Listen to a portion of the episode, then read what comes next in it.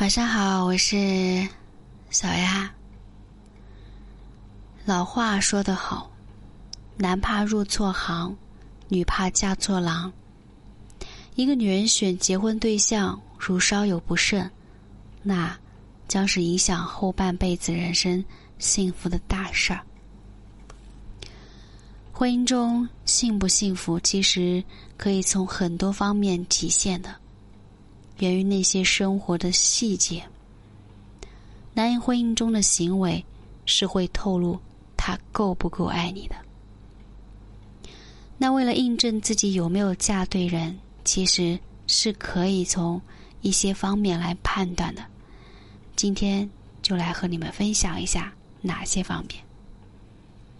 第一，会不会和你一起分担家务？有一档热门的新综艺。它的存在，就是教会婚姻中家庭通过对任务合理分配来促进家庭和谐的。看到张继科的爸爸日常生活中积极分担任务，就可以看出张妈妈是嫁对人了。因为像他们那个年代，大男子主义和对女性传统偏见还是仍旧盛行的。他们家庭如此民主和尊重女性，真的是很优秀。不把女性定位在家庭主妇上，给女性自由。有这样自啊，有这样把自己宠成孩子的丈夫，张妈妈真的是嫁对人了。第二个方面，会不会和异性保持距离？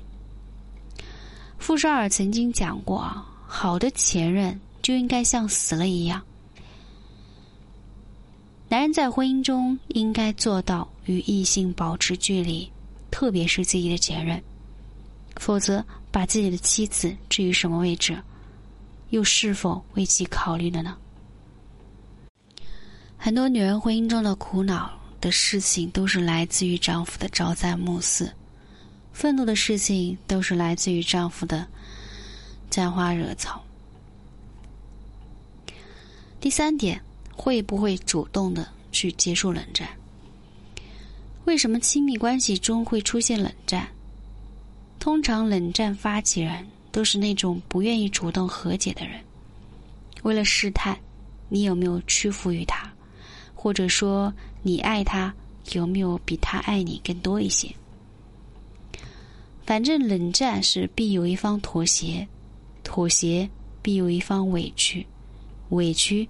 必有一方有积怨，总之这样下去就会造成双方爱情的消耗，直到结束婚姻。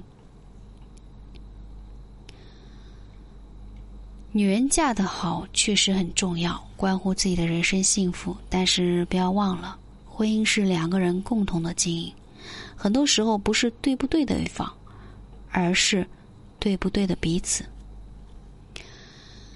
女人在结婚前要千挑万选，选和自己合拍的人。如果你想选男人中的标兵，这件事情那就是妄想了。不要觉得非要选个十全十美的人才能结婚。那如果是这样的话，可能要孤独终老了。第二点是积极沟通。男人的行为习惯通常是由原生家庭造成的。可能他本来的家庭就是男尊女卑、不平等关系，或者是由女性操持、操劳持家的固化思想等等。但是，他并不像老一辈那样固步自封，所以，为了自己的幸福、家庭的幸福，我们可以以沟通的方式让其能够积极改变。那嫁不嫁对人也显得不那么重要了。啊，第三点，磨合。人可以挑，但是婚姻生活不是一开始你能够挑得出来的。毕竟两个人都是第一次经历婚姻，谁知道会怎么样？所以，所谓的婚姻生活都是彼此结婚之后慢慢相处、磨合形成的。如果你一开始就过于委屈自己，甚至放弃原则，那么后来也会是如此。在嫁人上，我们的确要长全呃长久考虑和挑选，但是也不要忘了，最后的幸福是把握在你自己手上的。也就是说，嫁错男人了，也不要自暴自弃。如果你的伴侣没有在一开始就具备那些好男人的优良品质，那么你就尝试后天让他们去培养，或者是你引导。他们具备这些，也就是通过刚刚上面介绍的这些方面。最后想说的是，爱是相对的。